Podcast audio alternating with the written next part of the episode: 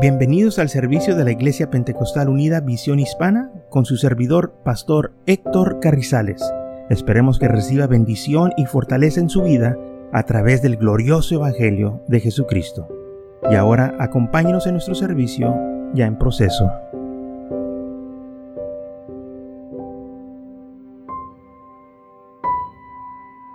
Entonces cuando la palabra de Dios se, se aplica así como está escrita, la palabra de Dios permanece pura. En Salmos 19, versículos 7 al 10 dice así, la, la ley de Jehová es perfecta, que convierte el alma. El testimonio de Jehová es fiel, que hace sabio al sencillo. Los mandamientos de Jehová son rectos, que alegran el corazón.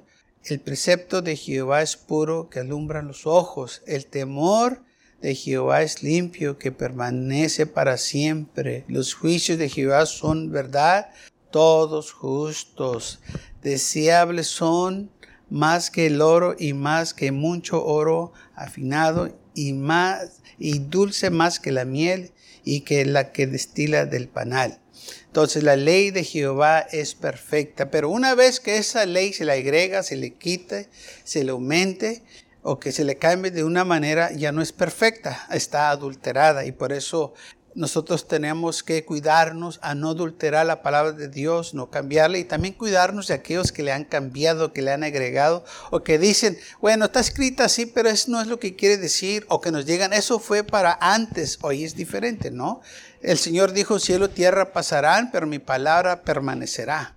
Si ellos le quieren cambiar, es cosa de ellos, no es cosa del Señor, porque el Señor no cambia su palabra. Él dijo que su palabra no va a cambiar. El cielo y la tierra pasan, pero su palabra permanece. Sabe que el Señor no se sujeta a nadie. El hombre dice muchas cosas y que eh, inventa cosas y piensan que el Señor se va a sujetar a ellos. Y el Señor no se sujeta a los hombres.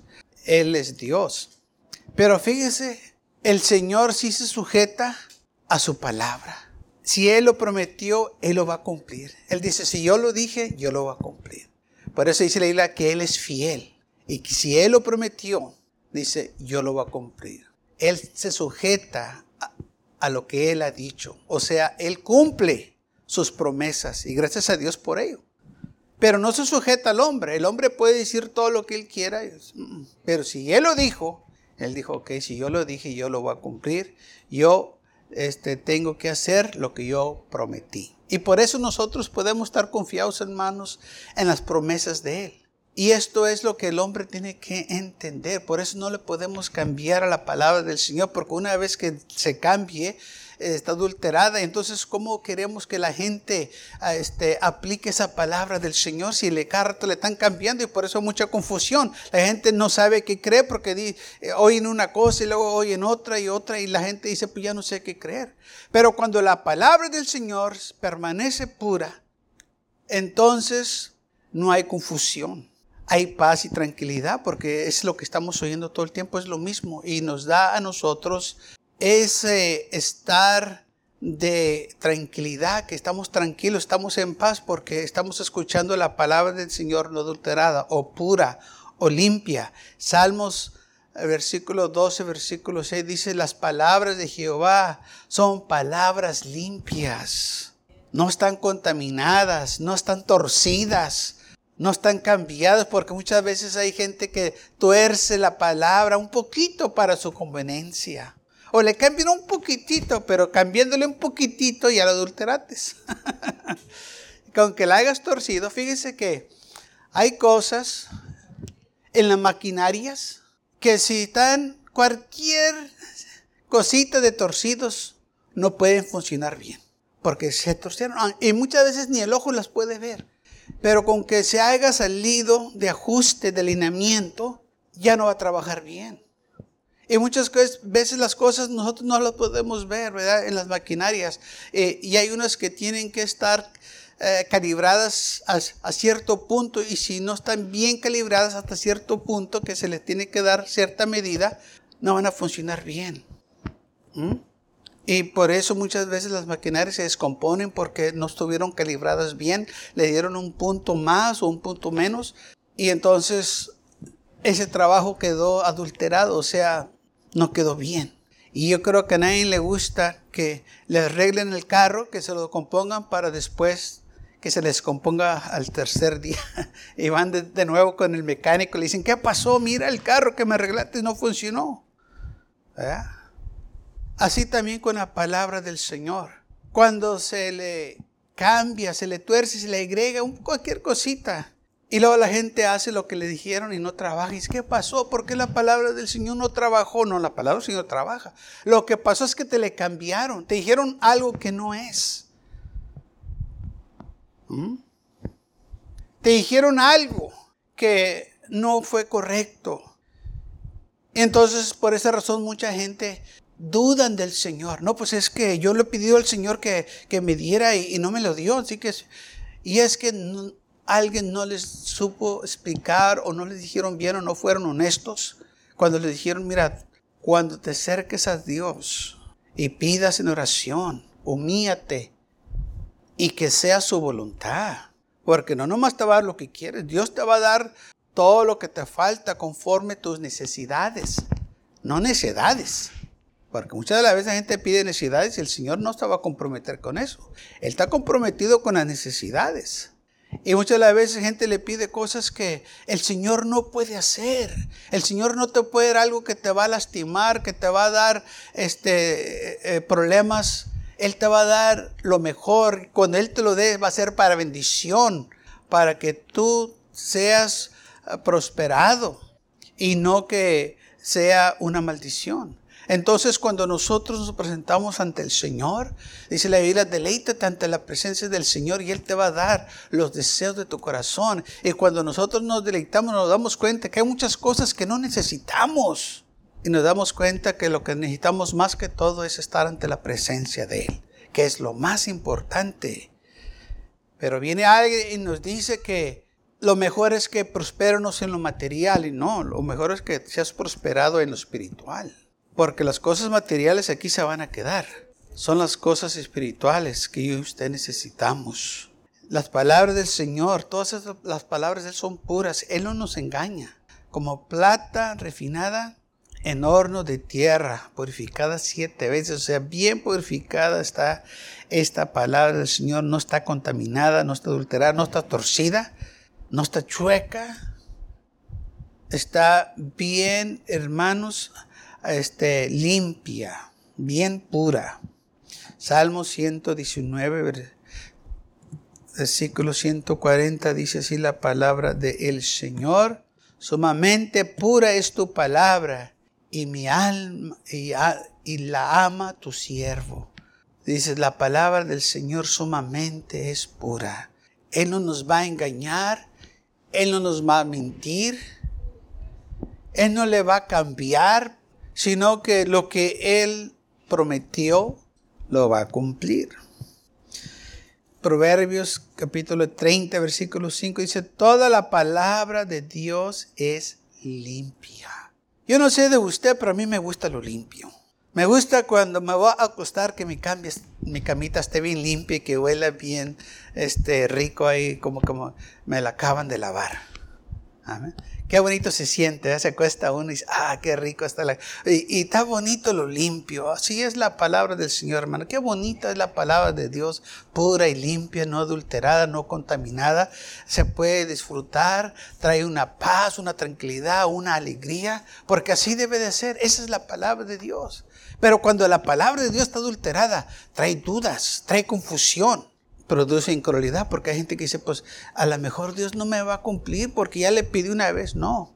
Y sabe cuando nosotros aceptamos la palabra de Dios como es, y cuando lo que le hemos pedido no viene a nosotros, o no nos lo da el Señor, como quiera le damos gracias a Dios. Digamos, Señor, bueno, no fue tu voluntad, y le damos gracias al Señor. ¿Vio la diferencia? Otros se enojan y se molestan, es que Dios no me contesta, y nosotros le decimos, Señor, gracias. Tú sabes lo que yo necesito. Si no me dices esto es porque tienes algo mejor. Amén. Y me voy a esperar. Yo voy a confiar en ti. Y gracias a Dios, y si somos honestos todos, pues le podemos dar gracias a Dios, porque cosas que usted y yo le pedimos, no nos la dio, que si nos las fuera dado, nos arruina. Y gracias a Dios, que no nos la dio. Quizás el momento la queríamos, pero el Señor dijo, no, no la necesitas. O confía en mí, yo tengo algo diferente o algo mejor. Y porque esperamos en el Señor, así como dice la Biblia, espera en el Señor. El Señor nos bendijo, nos dio algo mejor, o no nos dio eso, nos dio otra cosa. Y luego reflexionamos y decíamos, mira, cómo el Señor me cuidó. Yo le estaba pidiendo eso, y si el Señor me lo hubiese dado, no sé qué hubiera hecho, me hubiera ido tan mal. Y le damos gracias a Dios porque nos protegió. Dijo una, una, persona una vez, gracias a Dios que el Señor no me dio que mujer. porque si me la hubiera dado, olvídese. me dio esta. ¿Por qué? Porque así es, hermanos. Debemos que confiar en el Señor. Porque al momento, pues se mira bonito la situación, pero ¿qué después? ¿Mm? ¿Qué después? Y es lo que hace la diferencia, que cuando uno ha aceptado la palabra de Dios pura, aunque no venga la respuesta que nosotros esperábamos, como quiera le damos gracias a Dios porque sabemos que nuestra vida está escondida en Cristo Jesús. Y le decimos, gracias Señor, porque tú sabes todas las cosas. Y Él tiene cuidado de cada uno de nosotros. Esta es la palabra de Dios pura, hermanos, la que cuando no viene la respuesta que nosotros queríamos, no nos amargamos, no nos enojamos. No nos apartamos de la iglesia, al contrario, seguimos caminando en el Señor, seguimos creyendo porque confiamos en Él. Y es lo que hace la palabra del Señor no adulterada. Nos da esa ah, este, ah, firmeza en las cosas del Señor, en su palabra, decir, Señor, yo confío en tu palabra. Hay mucha diferencia la palabra de Dios adulterada y la palabra de Dios limpia y pura que es la que nos sostiene. Y por eso dice la Biblia en el Salmos 18:30, perfecto es el camino de Dios. Claro que sí es perfecto. El Señor dirige nuestros pasos cuando nosotros confiamos en Él. Y esto es algo que nos enseña la palabra. Tú, tú sigue confiando en el Señor. Nosotros no debemos de caminar por vista, caminamos por fe. Probada es la palabra de Jehová y es escudo a todos los que en él se refugian. Cuando dice probada es la palabra del Señor, quiere decir que muchos la han aplicado a su vida y se han dado cuenta que trabaja. Así es. Si nosotros aplicamos la palabra de Dios a nuestras vidas, nos vamos a dar cuenta que va a trabajar. Aún el Señor retó en el libro de Melequías al pueblo de Israel que lo probaran en sus ofrendas y este, diezmos, dijo el Señor, pruébenme. A ver si no abro las ventanas de los cielos y les dé una bendición que sobreabunde sobre sus vidas. Pruébenme. Yo les estoy diciendo que puedo hacerlo. Ok, pónganme una prueba. Hagan lo que yo les pido y van a ver cómo yo los voy a bendecir grandemente. Y sabe, si el Señor dice que lo pruebemos, es que si Él nos dice que lo pruebemos, es que Él va a responder y vamos a ver su gloria, vamos a ver su poder. Nos vamos a dar cuenta que tantas cosas el Señor puede hacer. Muchas veces por causa de nuestra incredulidad, que el Señor se detiene a hacer cosas. Oh, pero si tuviéramos fe, el Señor dijo para el que tuviera fe, todas las cosas son posibles. Todo es posible. Hay cosas grandes y maravillosas que el Señor quiere hacer en nuestras vidas, pero por falta de fe, el Señor tiene las manos atadas. Nosotros las hemos atado. Nosotros no le damos esa libertad que obra en nuestras vidas. Pero recordemos lo que dice el salmista, el camino del Señor es perfecto. Probada es la palabra de Jehová. Ya ha sido probada y reprobada y otra vez probada. Y trabaja. Si no trabajara, la iglesia no existiera. Pero hace dos mil años que empezó esta iglesia y todavía estamos aquí con la misma palabra. ¿Por qué? Porque trabaja. El sacrificio que Jesús hizo en la cruz del Calvario, cuando Él murió en ese día para salvar las almas pecadoras, ese sacrificio todavía trabaja.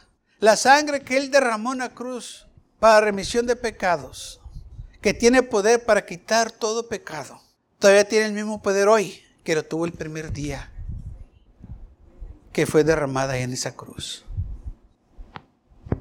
es que las cosas del Señor trabajan. Y por eso yo y usted podemos estar confiados.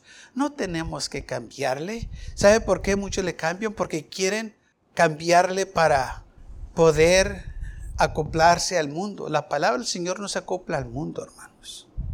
El Señor no necesita que acoplarse al mundo. Su palabra no necesita que acoplarse al mundo. La iglesia no necesita que acoplarse al mundo. Pues para ganárnoslos, no. No nos vamos a, las cosas del mundo para ganarnos al mundo. ¿no? Entonces, eh, ¿de qué nos sirve? Nosotros tenemos algo mejor que el mundo. Tenemos la palabra de Dios. La palabra de Dios que dice que son espíritu, que es espíritu, como dice su palabra, y que es vida en San Juan 6, 63. Jesús dijo, el Espíritu es el que da vida, la carne para nada aprovecha. Las palabras que os he hablado son espíritu y son vida. El mundo no tiene vida. El mundo engaña. Oh, están teniendo un buen tiempo según ellos. Pero qué corto es el tiempo. Fíjese que cuando uno empieza a meditar en las cosas del Señor y lo que dice la Biblia y en el futuro y la vida eterna y, el siglo venidero, uno empieza a, captar más lo, que la Biblia está diciendo de que realmente el tiempo aquí es bien corto. Imagínense lo que supuestamente el hombre 70 mm, años, los más robustos 80, ¿verdad? Si este aguantamos hasta ahí. Hay unos, por la gracia de Dios, han aguantado más, pero por la mayoría, dice la Biblia, más o menos ahí se va a hacer. Comparado a la eternidad, ¿realmente vale la pena cambiar la eternidad por 70 años? La eternidad. Millones y millones de años por 70 años. Nomás por un momento de placer que ni lo vas a disfrutar. Porque se te va a olvidar después. Y cuando uno piensa, pues, oye, pues no vale la pena perder nuestra alma por un momento de placer aquí, lo que vamos a estar viviendo por, pues vamos a poner por 100 años. Y perder la eternidad que va a ser, hermanos, infinito. Veo, pero el, el mundo ciega a la gente para que no piensen así. Pero la palabra del Señor nos ilumina y empezamos a pensar así nosotros. Y oye, pues no vale la pena perder la alma por un momento de placer, por 70 años a la eternidad. ¿Qué quiere usted? Si usted tuviera, vamos a ponerlo en, este, ejemplos que entendemos más, más este, pronto. Si usted tiene 70 dólares y yo le ofrezco un millón, o si alguien le ofrece 70 y yo le ofrezco un, millón, ¿usted va a agarrar los 70? Supongo que sí, ¿verdad? Porque, eh, porque pues son 70.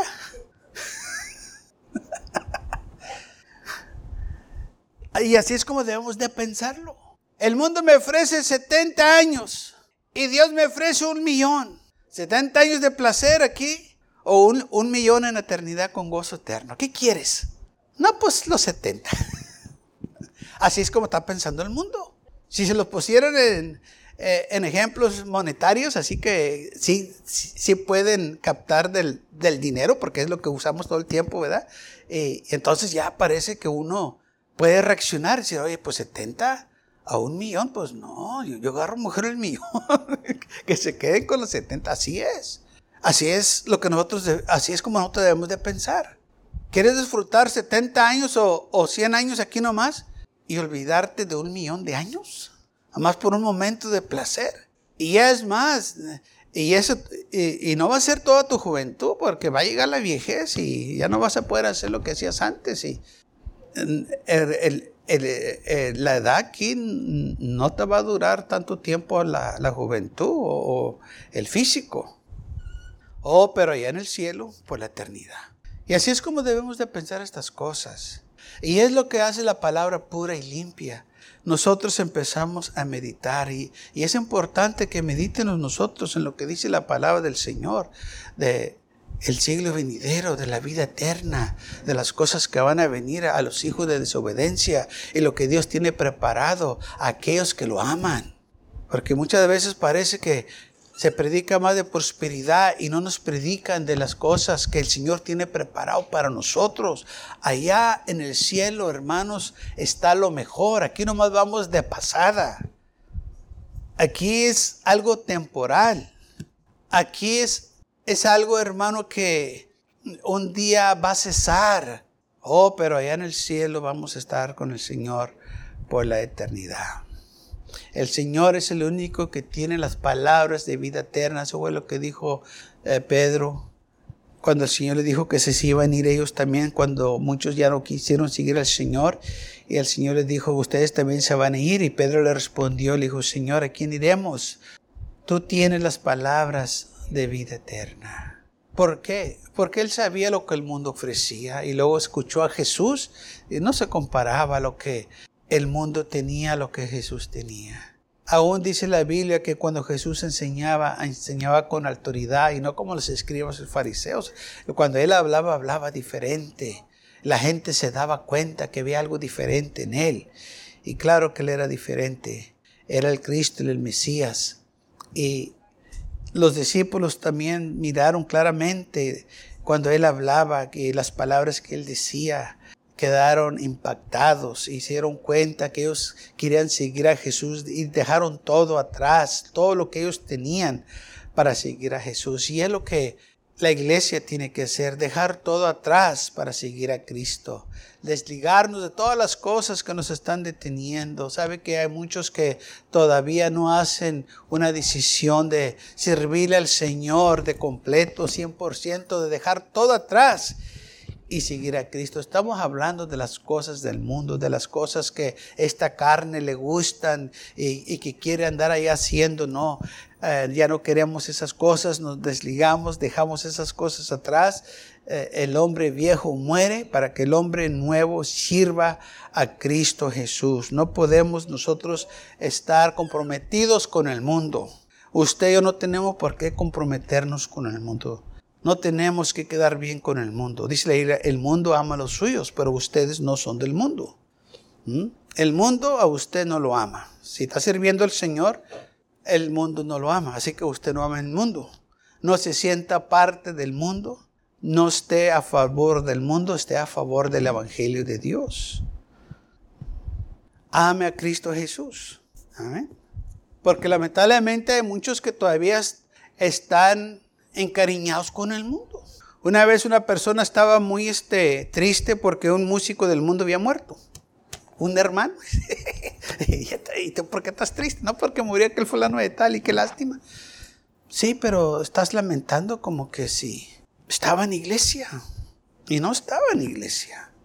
Claro que no nos da gozo cuando nadie muere, pero este, estás, estás más triste tú que cuando muere un pecador un un hermano. Estaba lamentando la muerte de aquel y no la muerte de este. ¿Dónde tus valores? Iglesia, ¿dónde están nuestros valores? Debemos de preocuparnos por las cosas del Señor. Debemos de preocuparnos por la iglesia, por los hermanos, por las familias. Eso es lo que nosotros tenemos que este, enfocarnos, no en las cosas del mundo, quién murió, quién, quién, eh, agarró la estrella en Hollywood y lo que ellos este, eh, celebran.